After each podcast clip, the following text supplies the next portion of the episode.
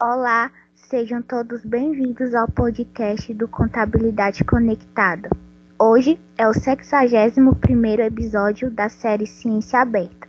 O objetivo desta série é apresentar de forma prática e objetiva a produção e o conhecimento científico gerados nos cursos de graduação e pós-graduação em Ciências Contábeis da UNB e de outras instituições de ensino superior, numa linguagem clara e acessível. E é uma parceria entre o projeto de extensão Contabilidade no Ambiente Conectado com a sociedade e o programa de pós-graduação em Ciências Contábeis da Universidade de Brasília, PPG Conte. Eu sou Esther dos Santos estudante de graduação em Ciências Contábeis pela Universidade de Brasília e faço parte da equipe do Contabilidade Conectada. E no episódio de hoje conversaremos sobre a pesquisa Corrupção, Percepção, Interesse e Acesso à Informação, oriunda da tese de doutorado do pesquisador Emerson Silva Mazulo, da UNB, e sob a orientação do professor Paulo Augusto Petenuso de Brito, PhD, do PPG Conte da UNB. Agradecemos a gentileza do professor Paulo Brito e do Emerson em aceitarem o nosso convite para participar deste episódio da série Ciência Aberta. E para começar, poderiam explicar de forma sucinta para os nossos ouvintes o objetivo principal e a motivação de sua pesquisa? Meu nome é Emerson Mazzolo. Muito obrigado pelo convite. Tive o prazer de ser orientado pelo professor Paulo Brito durante a pesquisa da tese de doutorado do programa. Agradeci a oportunidade. Quanto ao objetivo principal da pesquisa, né, foi identificar se a percepção da corrupção é ou não influenciada pelo acesso à informação, pelo interesse das pessoas por casos, informações e notícias sobre corrupção. Estudar os fatores que possam vir a influenciar a percepção da corrupção. Quanto à motivação da pesquisa, foi a redução das práticas corruptas pelo mundo. Né? Nós tivemos recentemente grandes escândalos de corrupção, né? Muito divulgados, explorados pela mídia, foi nos últimos anos, né? e despertou o interesse de realizar essa pesquisa, de procurar acrescentar alguma coisa, uma pequena contribuição é, nesse estudo da corrupção, de maneira a entender quais fatores poderiam estar relacionados à corrupção, é, particularmente a percepção da corrupção, né, que foi a proxy utilizada, dado que a corrupção real é difícil de ser capturada para realizar pesquisas e estudos nesse sentido. Na pesquisa, é enfocado vários conceitos e tipos de corrupção. De que maneira mais objetiva, como vocês podem explicar a corrupção e as consequências que ela traz à sociedade. Nós podemos citar alguns. Né? Vários estudos também procuram mensurar, identificar os efeitos desses conceitos, os tipos de corrupção. As consequências, né, a gente pode entender como citar diminuição da eficiência dos gastos do governo, injustiças de forma geral, né?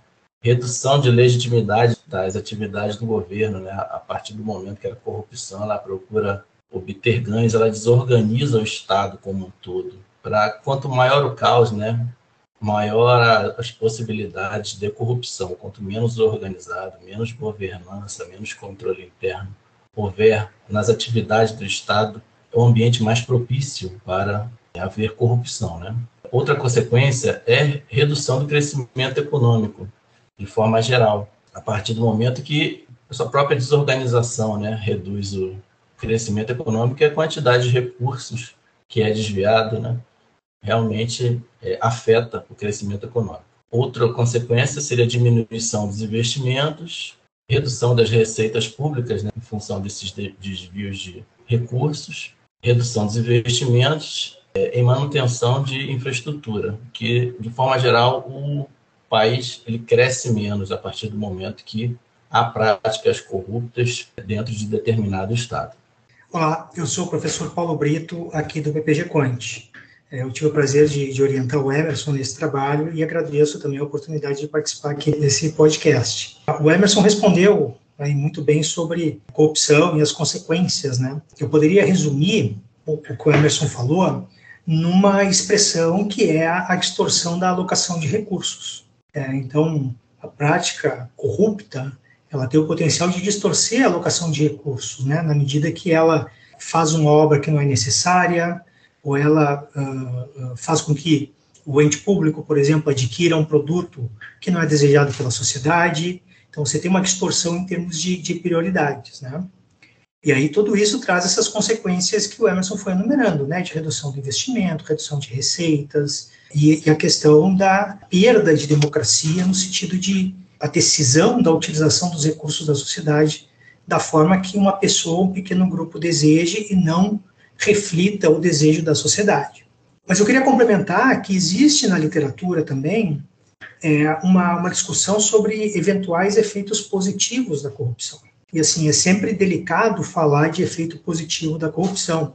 E aí, nesse caso, deixa eu caracterizar bem isso. O efeito positivo da corrupção é no sentido também de alocação de recursos da economia não no sentido de democracia, de justiça social, de moralidade, de ética, que esses valores assim são são inegociáveis, né? Mas se você tem uma economia cuja alocação de recursos é muito mal feita, porque o ambiente institucional não é um ambiente bem construído, bem desenvolvido, onde você não tem formas de participação democrática, às vezes a corrupção é que vai induzir algum tipo de investimento, algum tipo de política pública. Então, isso ocorre nos países bem mais atrasados do ponto de vista institucional, que são aqueles países né, que, que se caracterizam lá na, naqueles uh, relatórios, por exemplo, do, Banco Mundial, né, nos países de, de renda muito baixa. Né? Então, nesse país você não tem esses mecanismos de participação, de decisão onde vai usar o recurso, e aí a, a corrupção acaba favorecendo isso. Então, colocando, tentando fazer um paralelo, a corrupção acaba funcionando nesses países muito atrasados institucionalmente como uma graxa no motor. Ele faz com que a economia funcione. Um outro paralelo que eu poderia fa fazer é comparar a corrupção com, com a atividade de um cambista. Você, às vezes, não tem tempo de entrar numa fila para adquirir um ingresso para um espetáculo de artes, por exemplo. Tem que ficar horas na fila, no sol, você está trabalhando, você não tem condições de fazer isso. Então, o que, que o cambista faz? O cambista compra o ingresso e vende para você a um preço um pouquinho maior, e aí, no final, a alocação de recursos acaba sendo correta, né? No sentido de que a pessoa que mais deseja ir naquele evento cultural e que tem mais disposição a pagar, sem o cambista ela não conseguiria ir. Com o cambista ela acaba conseguindo ir pagando esse, esse pequeno prêmio. Então, nesse sentido, se você pensar a corrupção como favorecendo alguns negócios e alguma alocação de recurso que não ocorreria uh, numa, numa economia, a corrupção tem esse aspecto positivo. Mas, de novo, deixa eu fazer de novo a ressalva, né? Eu não quero passar a impressão que a corrupção é uma coisa boa e que a gente não deve uh, evitar a corrupção, que eu estou elogiando a corrupção. Não, não. Ela tem esse papel em termos de alocação de recursos, né? Do ponto de vista institucional, moral, ético, a corrupção né, sempre, sempre deve ser condenada e, e, e combatida. Quanto aos tipos existentes de corrupção, Heidemir indicou três tipificações de corrupção corrupção preta, corrupção branca e corrupção cinza. Como elas ocorrem? Em relação à corrupção preta, né, é, a sociedade tem convicção de que um ato corrupto deve ser punido e realmente o será. Então, todos têm certeza da punição em relação a quem pratica atos corruptos. Por sua vez, na corrupção branca, né, a sociedade é tolerante às práticas corruptas. Então, já é uma sociedade em que os valores são diferentes em relação à classificação na corrupção preta, na certeza da punição, né? E no, no meio termo, né, a corrupção cinza, que caracteriza-se por controvérsias no comportamento dos indivíduos, uns com entendimento de que todos os atos devem ser punidos e outros menos rigorosos quanto à aplicação de penalidades aos corruptos. Então a gente observa que a classificação que ele deu foi em relação à sociedade, isso é outra questão que a gente pode levantar, que corrupção é um conceito relativo, né? Ele depende da sociedade onde ele é praticado. Há sociedades que são mais rigorosas, outras que são menos rigorosas, e no meio termo é a corrupção cinza. Então, até para estudar é um problema, né, em relação à questão ser levantada, corrupção de maneira mundial, a tolerância a práticas corruptas é relativa. Aí isso já afeta, de certa forma, até a percepção da corrupção. Em países com valores éticos, morais muito fortes em relação ao combate à corrupção, tende a ter uma, uma, uma percepção maior, né? dado que uma, a mesma prática aconteça em países diferentes. Então, ele trouxe essa questão em relação à sociedade, cada um com um entendimento diferente do que é corrupção e classificou de maneira geral. Mas, assim, o que pode ser corrupção preta num país pode ser cinza ou branca em outras, de acordo com a tolerância da sociedade à corrupção. Bom, me permita dar, dar só três exemplos aqui para ilustrar essa, essa explicação que o Emerson já, já deu, né? Então, no caso da corrupção branca, um exemplo que a gente poderia pensar é a questão de, de, de das pessoas fazerem cópias de, de softwares, por exemplo. Então, você fazer cópia de um software e usar um software pirata no seu computador. Assim, na, na nossa sociedade brasileira, a mim parece que essa é uma conduta bastante difundida e, portanto, ela seria aceitável, enquanto que a lei prevê isso como um crime, né, crime de violação de direito autoral, etc. A sociedade acaba praticando isso de forma até bastante, bastante aberta. E é aquilo que o, que o Emerson falou, né? A lei criminaliza, mas o comportamento da sociedade aceita esse tipo de desvio. Então, esse seria um exemplo de corrupção branca, né? Uh, a corrupção cinza seria o caso de um, de um contrabando, uh, de, um, de, um, volume razoável aí de recursos, né? Então, a pessoa viaja ali para a cidade do leste, ali no Paraguai, e volta com caixas e caixas de cigarro no porta-mala do seu carro. Isso é contrabando, isso não pode, mas esses, esses cigarros acabam sendo comercializados, principalmente nas grandes cidades, por exemplo, né, em bancas de rua, e as pessoas compram, e as pessoas compram sabendo que aquele, que aquele produto é um fruto de um contrabando. Então a sociedade acaba aceitando, uh, fazendo vista grossa para isso e até se beneficiando disso, né, algumas pessoas consumindo esse produto mais barato. E no caso da corrupção preta, seria aquele caso do agente público, né, que está conduzindo ali uma, uma obra pública aí de, de, de, milhões de reais e ele aceita um presente também de milhões de reais. Então, esse caso, a lei também coíbe, e, mas essa seria a corrupção preta porque a sociedade também coíbe, né? Se as pessoas descobrirem que um deputado, um secretário, uh, ou um diretor de uma empresa estatal é, compraram uma casa num bairro nobre da cidade no valor de 12 milhões sem ter renda para isso, sabendo que essa pessoa ocupa uma posição de poder na, na, na esfera pública, as pessoas uh, acabam manifestando a sua contrariedade. Então, nesse caso, a moral, né, a forma de pensar da sociedade como um todo, é ver isso como um desvio de conduta e a lei também prevê como um desvio de conduta. Então, eu queria dar só esses três exemplos aí, uh, um para cada tipo de corrupção. A contabilidade é uma das ferramentas que ajuda o combate à corrupção por ter o objetivo de trazer informações fidedignas, mas ela também pode ser usada para a própria prática da corrupção. Nesse contexto, a contabilidade como ferramenta da corrupção é nomeada de na pesquisa como contabilidade criativa. Como seria possível identificá-la? Vocês podem exemplificar para os nossos ouvintes alguns exemplos práticos dela? Quanto à identificação né, de práticas do uso da contabilidade pra, como ferramenta para a corrupção, né, a contabilidade criativa, existem alguns aspectos que são levantados pela literatura. Né? Seriam estratégias e sistemas de informação gerencial, né? A partir do momento que você tem a informação e o gestor pode tomar a decisão, né? Dado que a gestão prima pelos princípios da governança, né, ela pode agir de forma a inibir ações nesse sentido, práticas corruptas, e usar a contabilidade da melhor forma para a redução de práticas corruptas.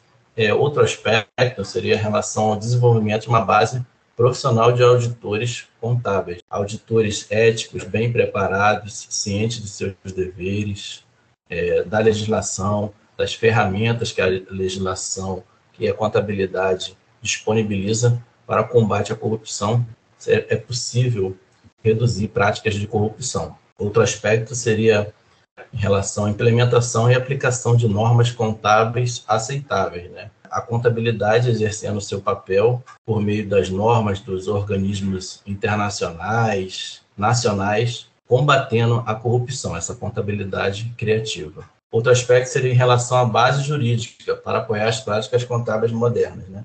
que o contador está muito ligado também à legislação, essa base jurídica. Então, ele tem que ter apoio precisa se sentir confiante para combater a corrupção, poder agir, ter certeza que está fazendo o seu trabalho firme no combate à corrupção. Com relação a exemplos, né, a gente teve uns escândalos grandes ali, meados de 2000, tivemos o escândalo da Enron em 2001, né, envolveu alguma alguma das empresas de auditorias conhecidas mundialmente, né, o outro foi da WorldCom, em 2002, dois escândalos próximos ali que aconteceram nessa época, que houve envolvimento também das grandes empresas de auditoria mundiais. Bom, é interessante é, você ter mencionado a contabilidade criativa e relacionado isso com, com a corrupção ou, ou, qualquer outra prática criminosa, né? É, eu só queria esclarecer, para que isso não passasse assim despercebido para os nossos nosso, nosso público, né, os nossos ouvintes, é que nem todo uso da contabilidade criativa significa uma, uma, uma prática é, condenável moralmente ou, inclusive, criminalmente. Então, existem é, alguns aspectos da contabilidade que envolvem uh, questões de estimação, de mensuração e de até de sentimento ali do, do contador. Né? Em outros casos, você tem algumas definições que não são muito claras na lei. Né? Um caso típico é a lei tributária, né? no, no caso do Brasil, que é muito complicada, né? tem vários loopholes, né? esse é o termo que a gente usa aí. Então, uma boa parte da prática da contabilidade criativa é o uso dessas, dessas normas ou dessas leis que são flexíveis, seja porque não foram bem desenhadas, seja porque foram, foram desenhadas para serem flexíveis mesmo, para facilitar o trabalho do, do contador ou do gestão, gestor financeiro da empresa de passar as informações para os seus, seus uh, acionistas, enfim, para todos os investidores, tá? Então, dentro da, da, contabilidade criativa, você pode ter práticas corruptas ali, né? Como o Emerson citou a questão da Aeron, né? Uh, você tem casos de relacionados ao governo, você tem casos de uh, classificar alguns gastos como despesas de capital ou despesas correntes, tentando aliviar alguma restrição de gastos do governo que, que a lei impôs, questão de gerenciamento de resultados, onde os bancos fazem lançamentos de valores uh, estimados para perdas, para liquidação duvidosas. Então, tudo isso, em alguns casos, não, não, não corresponde à corrupção. Com o grande avanço das informações sobre a corrupção, a contabilidade teve uma grande visibilidade, por ser considerado um meio de prevenir e combater esses atos. Na opinião de vocês, o contador teve e tem sua valorização na sociedade? O contador tem grande, sim, importância nesse processo, né? A partir do momento que a corrupção ganha mais destaque na mídia, né? O controle patrimonial se torna mais necessário, né? A verdade é que a corrupção ela ganhou um grande destaque. Aí, o questionamento que se faz é se houve, aumentou a percepção ou se aumentou as práticas de corrupção, né? Mas, de qualquer forma, o destaque, ele ele foi grande, né? E o contador, sim, ele tem a valorização, sempre teve. Eu acho que cada vez ganha mais importância a partir do momento que os esquemas de corrupção eles são cada vez mais sofisticados, né? Então, a legislação ela tenta proteger contra os atos ilícitos, né? as práticas de corrupção. Só que a, elas estão sempre em evolução, né? O, o criminoso ali, o, quem quer realizar uma prática corrupta, ele está sempre se especializando. Então, a legislação vai tentando aos poucos pegar os casos de que ela vê ali, mas é sempre um, é um avanço contínuo, né? A legislação ela vai seguindo os casos que ocorrem, mas os casos de corrupção estão sempre, não é sempre, né? Na maioria das vezes, tentando driblar a legislação, né? Então, a necessidade do contador sempre se dedicar, é, estudar, e o resultado disso é a sua valorização na, na sociedade. Né? Ele está sempre correndo atrás ali né, do prejuízo, como a, a legislação também tenta abranger os casos de corrupção. Né? Mas o contador, sim, tem essa valorização, é, é contínua, mediante uma contínua aperfeiçoamento, né? Ele entender como é que funcionam esses mecanismos financeiros envolvendo paraísos fiscais, grandes conglomerados empresariais. Então, a necessidade de que o contador se especialize, e eu acho que ele está se especializando nesse sentido, e daí vem a sua valorização. Eu acho que aquela, aquela famosa expressão em inglês, né, follow the money, ela, ele é um bom ponto de partida para discutir essa, essa questão, né? É, no momento que você tem um ato corrupto, né, que envolve uma transação em algum valor ali, esse dinheiro vai ter que aparecer em algum lugar e rastrear, né, toda aquela prática corrupta, né, ver quem foi o corruptor e quem foi quem se beneficiou da prática corrupta. E aí eu acho que não só o papel do contador, mas do ensino da contabilidade. Eu acho que outros profissionais deveriam estudar um pouquinho mais de contabilidade, principalmente os que atuam nos órgãos de controle.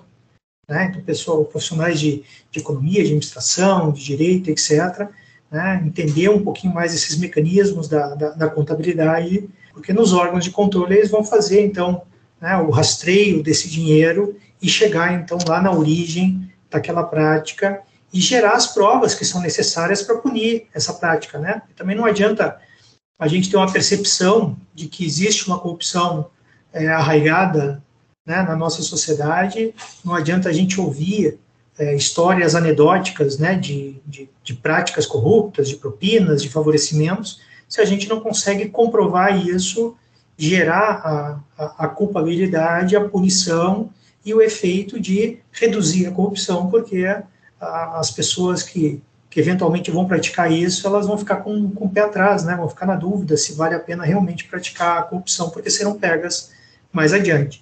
Então, acho que o contador tem que ser mais valorizado, mas não só o contador, o ensino da contabilidade né, para os demais profissionais aí. Como foi a evolução da mensuração da corrupção no mundo e como chegaram aos índices ICC, que é o Índice de Controle da Corrupção, e o IPC, que é o Índice da Percepção de Corrupção. Inicialmente, né, os indicadores eles não captavam muitos fatores em relação aos de hoje, né? É, os fatores que contribuem para formar um índice que possa expressar essa percepção da corrupção, né? E a evolução desses índices se deu por meio de índices agregados, é, com maior amplitude, maior possibilidade de mensurar outros aspectos da corrupção, né? É, em relação ao índice de controle corrupção né, do Banco Mundial, para se ter uma ideia, ele abrangeu 215 países e territórios nos anos de 96, 98 e 2000. Em 2002 ele passou a ser anual, né, com 31 fontes de dados de vários institutos de levantamento, ONGs, organizações internacionais e empresas do setor privado. Dessa forma, a gente percebe que houve uma ampliação em relação aos aspectos que passaram a ser observados, é, as fontes passaram a ser mais amplas em relação ao ICC, que se observa também em relação ao índice de percepção da, da corrupção, da transparência internacional, que também divulga o, o seu ranking anualmente com diversas fontes. Então, a evolução se deu no sentido de abranger vários aspectos em relação à ampliação de fontes, ao número de países que são ranqueados pelos índices, de forma a ter uma maior aproximação dessa percepção da corrupção em relação à real ocorrência da corrupção. Eu acho importante é, pontuar, nunca é demais lembrar, né, que a corrupção é uma atividade ilegal. Então, as, as pessoas tentam esconder essa, essa, essa prática né, da melhor forma possível. Então, as estatísticas de corrupção que se tinham no passado elas diziam respeito às práticas de corrupção que foram efetivamente identificadas por uma, uma investigação policial, enfim, é, e aquelas também que foram, além de identificadas, foram punidas, né? Você tinha situações onde, enfim, em alguma uma jurisdição existia muita corrupção, mas nada daquilo era investigado ou comprovado. Então parecia que aquela jurisdição era íntegra, né? Uh, exatamente por ser uma atividade subterrânea, uma atividade né, ilegal. Então, as primeiras medidas de corrupção olhavam apenas aqueles casos de corrupção que foram efetivamente é, expostos à luz, né? Uh, e isso, então, trazia algumas distorções. Uma, uma, uma, forma de tentar evitar essa distorção foi exatamente como o Emerson mencionou, você ter esses índices de, de percepção. Que, independente de, de identificar a prática corrupta ou não, as pessoas naquela sociedade, elas avaliam como aquela sociedade é, se comporta diante de práticas é, corruptas. Né?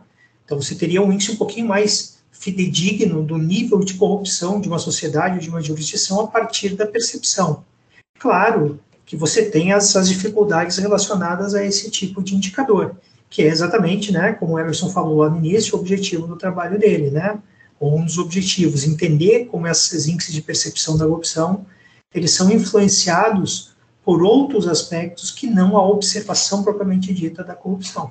Então a gente tem essa, a gente vive nesse nesse nesse mundo, né, uh, onde a, a, existência de dados facilitaria a criação de instituições para combater a corrupção, mas a gente não tem os dados porque eles são escondidos. Então a gente migra para indicadores de percepção que é, é, contornam esse problema de dados inexistentes, mas eles incorporam outra dificuldade que é exatamente você ter a sua percepção influenciada por outros aspectos que não são uh, necessariamente corrupção, e aí você acabar ranqueando uma sociedade como mais corrupta, quando de fato né, ela, não, ela não é. O ICC é um, um dos índices criados para ajudar na mensuração da corrupção.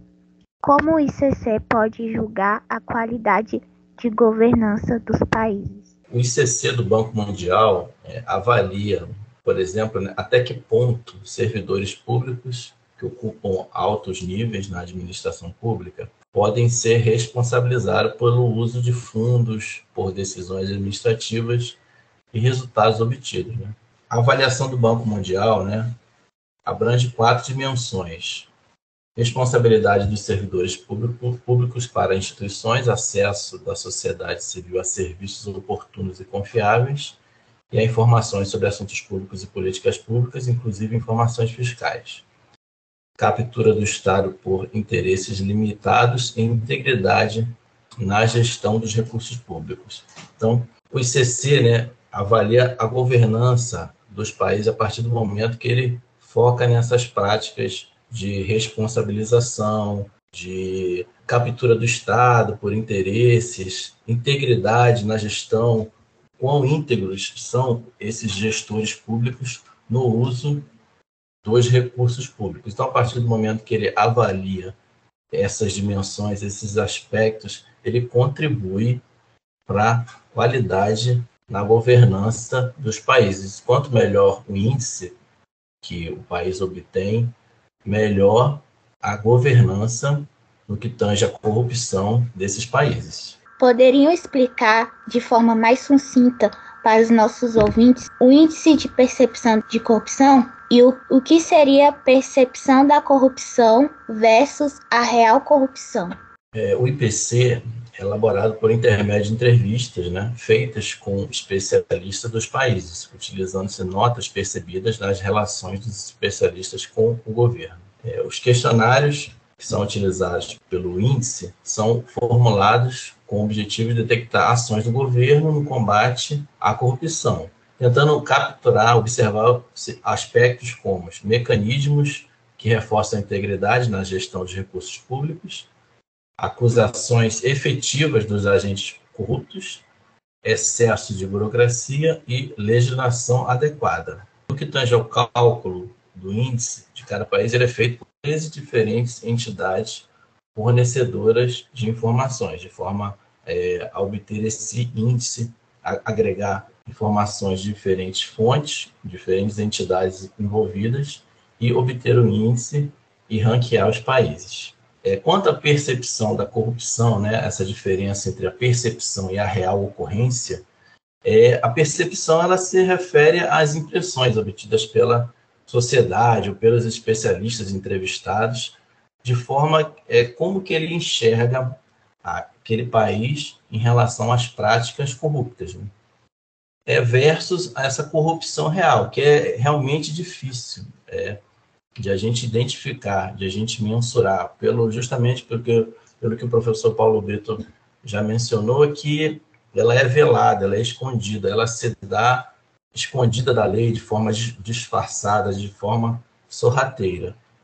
E de forma a disfarçar é, práticas ilegais como práticas legais, ou, ou simplesmente omitir de forma a evitar eventuais punições. Em relação às variáveis que foram usadas na pesquisa, o IPC, internet, o Google, gastos do governo e a renda poderiam explicar de forma resumida como elas influenciam a percepção da corrupção? esse foi o objetivo né, do trabalho, relacionar essas variáveis. Né?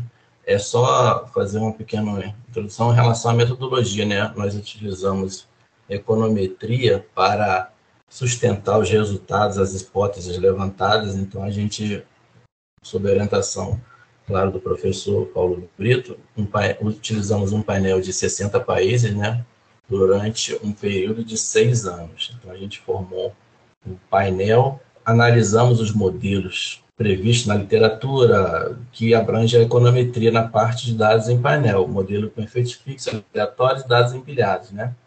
Depois comparamos, utilizamos o G20, países não G20, então utilizamos é, três amostras, o modelo com 60 países, o modelo total, depois o modelo com países do G20, depois países não G20. E comparamos o resultado.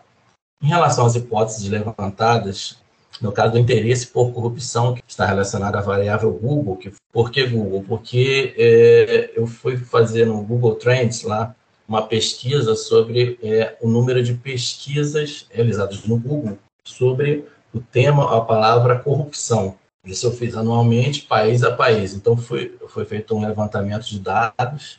Então, por isso vem interesse por corrupção, porque a, essa variável procurou capturar se haveria alguma predisposição, algum interesse em pesquisar, é, realizar consultas em relação ao tema relacionado à corrupção.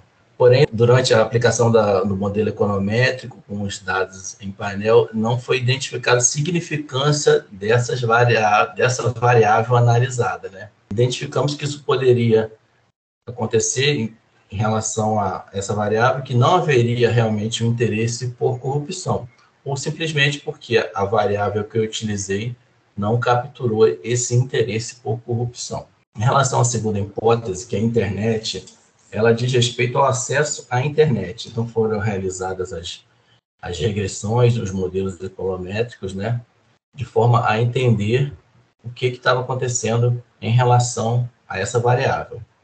Nós encontramos algumas regressões em que a variável internet foi significativa. Então, da, dessa significância, a gente pode inferir que países com maior acesso à internet apresentam maior percepção. Isso talvez relacionado né, à informação. Quem tem mais informação tem mais acesso a notícias, mais acesso às informações passadas pela mídia.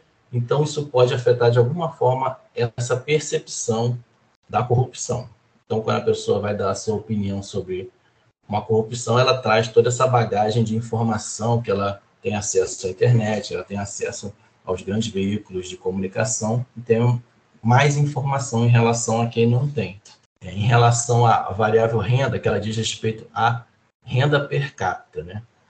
Então a gente procurou analisar essa variável que apresentou fortes indícios de quanto maior é a renda de um país, maior será a percepção da corrupção associada ao país.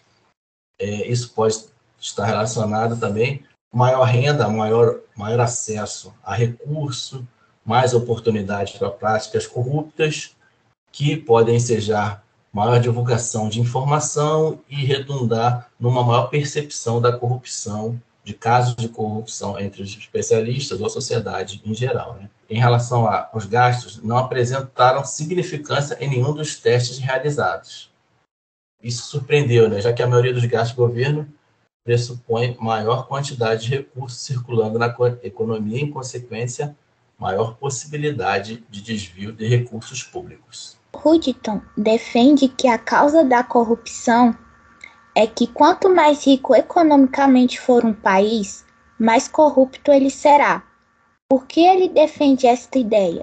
Como é possível observar este tipo de corrupção em países ricos economicamente? Essa pergunta está até relacionada com a anterior, né? Um dos achados aqui em relação a gastos, por exemplo, gastos do governo, é maior acesso à riqueza, a recursos públicos, ela cria maior oportunidade para práticas corruptas, né? Se o país não possui, se ele possui riquezas, mas ele se ele não possui uma governança sólida, pode dar margem a práticas corruptas. Então, está relacionado a riqueza que o país circula dentro do, do seu espaço ali. Bom, então é isso que o, que o Emerson falou, né? Se você tem um país rico, você deve ter mais obras, mais compras públicas, é, mais produtos e serviços fornecidos pelo Estado. Então, você tem oportunidade para a atuação do, do, do, do, agente corrupto. Se você tem mais obras públicas, você tem mais oportunidade para cobrar aqueles 10% de propina.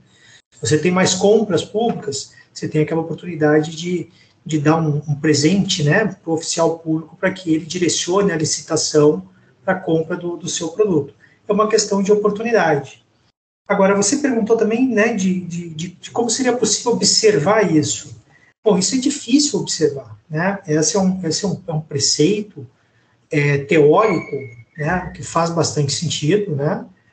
mas para observar isso empiricamente é difícil. Né? Você não, não, não basta você plotar num gráfico PIB de um país ou PIB per capita de um país e no outro gráfico, né, percepção de corrupção ou quantidade de casos de corrupção que foram é, divulgados por aí. É, e achar nesse gráfico uma relação positiva, porque é exatamente o que o Emerson mencionou, você tem vários outros aspectos. Né? Então, se numa economia rica você tem mais oportunidades de corrupção, nessa economia rica provavelmente você vai ter um sistema de educação né, que torna imoral essa prática, mais do que numa economia pobre. Você vai ter um sistema é, policial mais eficiente, você vai ter um judiciário mais eficiente ou mais rigoroso né, no cumprimento dessas normas. Então, você teria outros aspectos num país rico que trabalhariam contra a corrupção, e aí, no resultado agregado, você não enxergaria mais corrupção nos países ricos, tá? Então, assim, os economistas usam uma expressão né, bastante conhecida que é ceteris paribus, né? Ceteris paribus significa tudo mais mantido constante. Se eu pegar um país rico e um país pobre, com o mesmo nível de investigação, mesmo nível de punição, mesmo nível de educação, no país mais rico, provavelmente você vai enxergar mais corrupção por conta da oportunidade. Então, ceteris paribus, você teria mais corrupção no país rico por conta da oportunidade. Mas como todas as outras variáveis que afetam positivamente e negativamente a corrupção, elas interagem né, na, na, economia e, portanto, nos estudos empíricos, Uh, não necessariamente você pegar as estatísticas e plotar um gráfico, por exemplo, vai te indicar essa relação. E isso o Emerson né, relatou ali na pergunta anterior, quando ele falou dos resultados é, é, que ele achou no trabalho dele para as diferentes variáveis. Né? Você tem a questão das interações todas ali ocorrendo. Na pesquisa é apresentada uma questão sobre a propagação das notícias que a mídia traz sobre a corrupção que pode aumentar a percepção da sociedade sobre a corrupção. E isto pode, de certa forma, diminuir a corrupção, já que os agentes públicos e privados seriam mais cautelosos em suas ações, com essas informações que a mídia pode passar para a sociedade. Vocês acreditam que a mídia pode vir a ser um veículo de combate à corrupção? É, creio que sim, né? A mídia, a partir do momento que ela divulga a informação, ela, sim, ela pode ser um veículo de combate à corrupção, mas isso é, tem que ser levantado também com respeito à credibilidade que a mídia possui é, em relação à sociedade, né? A mídia tem sim um papel importante no combate à corrupção, a partir do momento que ela torna público, né, essas práticas condenáveis. É, mas, por outro lado, né, a gente tem, um, tem que ver sobre outro aspecto, que notícias exploradas repetidamente, com algum viés sensacionalista, algum interesse de grupos é, diversos, pode passar a impressão também que a corrupção é uma prática comum, né? E que não há como acabar com essa prática. Então, assim, às vezes a notícia, ela veiculada várias vezes, né, pode causar uma sensação de caos, de insegurança, numa sociedade. Então, é a, a credibilidade da mídia ela é importante, sim, mas com certeza a mídia, a partir do momento com que ela veicula informação com fontes confiáveis, fontes com credibilidade, ela constitui sim um veículo muito poderoso no combate à corrupção. Bom, eu podia relacionar essa, essa sua pergunta com a própria discussão de ou a comparação entre um Estado autocrático e um Estado democrático, né? Uma democracia e uma ditadura, né? Tem uma frase famosa que agora eu não, não, não me lembro o autor que diz que, enfim, a luz do sol é um bom é um bom detergente, né?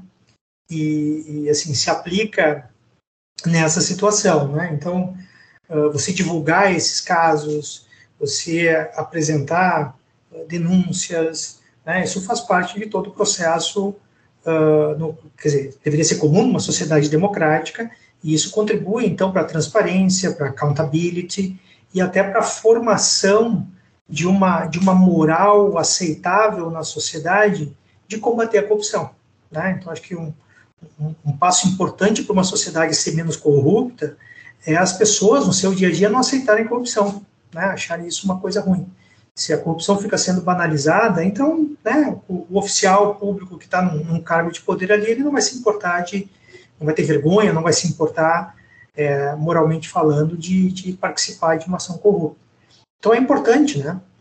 Agora o Emerson chamou um ponto interessante também, né? Assim, é, você tem que ter cuidado com a qualidade da informação, com respeito ao devido processo legal, mas aí também a democracia acaba resolvendo isso, né? É, a pessoa que for difamada, ela tem todos os mecanismos para exigir é, reparação e direitos de resposta aí na, na justiça, né? Então, acho que é, é, é mais importante destacar essa questão de ter liberdade de expressão em todos os aspectos, né? Inclusive no caso de divulgar essas denúncias de corrupção, do que não ter essa liberdade de expressão. Então, a mídia, assim, tem um papel importante, né? Em fazer denúncias, em mostrar desvios, e permitindo também que se identifique instituições que não funcionam, né? instituições que não funcionam e que devem ser melhoradas, então, para que a qualidade é, da vida em sociedade toda uh, melhore, melhore também. Para finalizar, sempre abrimos espaço para que os convidados indiquem algum livro, podcast, filme ou qualquer outro conteúdo para os nossos ouvintes em relação ao assunto enfocado. Qual é a recomendação de vocês para essa semana? É uma recomendação minha, né, que foi um livro que me acompanhou durante a elaboração da pesquisa e a autora também, que é uma das autoras do livro aqui, é o livro Corruption and Government, é, da Rose Ackerman e da Palífica. São duas referências que eu usei durante a minha pesquisa. É, é um livro em inglês, ele, os capítulos iniciais deles abordam a questão dos índices e, do, e no transcorrer do livro, eles abordam outros aspectos. É muito interessante, porque eles, eles são referências mundiais um tema corrupção que me ajudaram bastante no desenvolvimento do, do trabalho. Bom, tem, tem muita coisa para recomendar nesse assunto, né? Eu lembrei aqui agora há pouco do, do, do, filme Tropa de Elite, né? Sobretudo Tropa de Elite 2, né? Acho que o inimigo agora é outro, né? O foco passa a ser é, na atuação da milícia lá numa, numa, numa região uh, da cidade do Rio de Janeiro. É, nesse filme é interessante observar aquele aspecto, né, supostamente positivo da corrupção, que você teria uma área da sociedade, né, marginalizada, onde o Estado não oferece os serviços e a organização criminosa entra lá para, vamos dizer assim, organizar as relações, né? Então acaba levando serviços, inclusive serviços de segurança para aquela região. Mas, de novo, fazendo a ressalva, né? Assim, isso é na, naquela ideia onde você tem uma sociedade tão desorganizada, tão ineficiente em termos de alocação dos recursos, que a, opção, a corrupção acaba trazendo uma, uma melhoria ali, né? Mas isso, de novo, né, sempre ressalvando, né, não estou defendendo a corrupção sob esse ponto de vista econômico, né? Bom, tem um outro, um outro filme bem legal, que já é mais antigo, é de 2000, do, o filme Erin Brockovich, né? Esse é um clássico aí para quem tem mais idade como eu, né? Uh, assistiu esse filme com a, com a Julia Roberts, né? Que ela acaba investigando a contaminação do lençol freático de uma cidade da Califórnia, tinha uma indústria lá, mineradora, eu não lembro o que era a indústria que tinha contaminado. Então ali mostra, né, como, como aquela situação uh, daquela indústria contaminando a, a, e, e, causando doenças sérias para as pessoas, né, as pessoas da cidade todas né, tendo câncer, etc., por conta da água contaminada, como aquela situação se perpetuou porque oficiais públicos recebiam propina, né, e faziam vista grossa ali para fiscalização. Outro filme interessante, também esse é mais antigo ainda, que 76, é Todos os Homens do Presidente. Né, esse filme é muito bacana. E, se eu não me engano, ele tem uma, uma refilmagem mais recente, é, que ele mostra, então, os dois jornalistas do Washington Post que, que, que publicaram os, os artigos uh, revelando o Watergate. E aí também mostram toda uma trama de corrupção, né? Uh, e, e, de novo, aquela questão de você, você ter a corrupção ser uma coisa escondida, né? E aí é difícil mensurar, e como a, a, o papel da imprensa, né? Em tornar isso público e trazer várias repercussões. E assim, quem acompanha notícias, né? Dos Estados Unidos, enfim, sabe que o caso Watergate é um, um divisor de águas, né? Na história americana dentre vários outros casos. Né? É, em termos de livros, uh, eu poderia indicar dois livros aqui. Tem um livro da Sarah Schecker, ela é uma jornalista, e ela, o livro dela é On Corruption in America, que é de 2020. E ele lista vários casos de corrupção.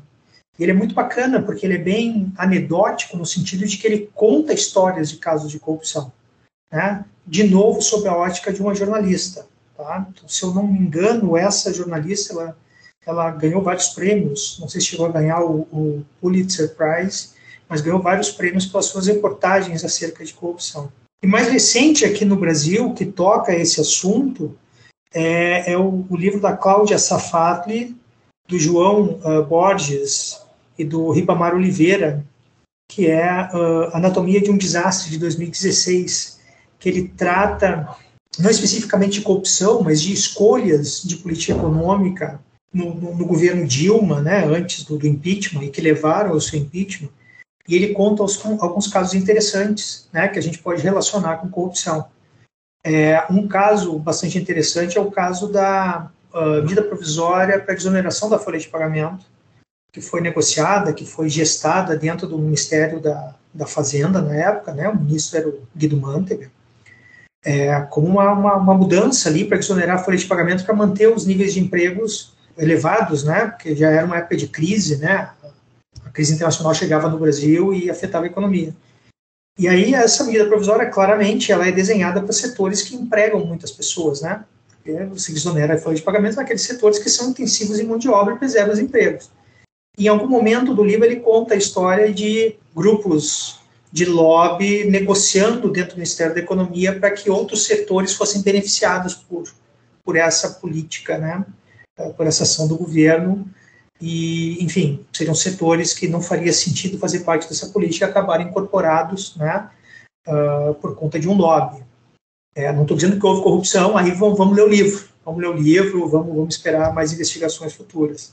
Mas é alguma coisa que se relaciona com essa questão do, do, do, do tráfico de influência, né? Do, camarada estar tá numa posição de poder e aí ele se beneficiar disso, né? recebendo algum prêmio, algum benefício, seja lá de que espécie for, uh, para mudar uma política e, e, implementar uma política que não era a política ideal ou a política eficiente. São essas as dicas aí que eu tenho para deixar.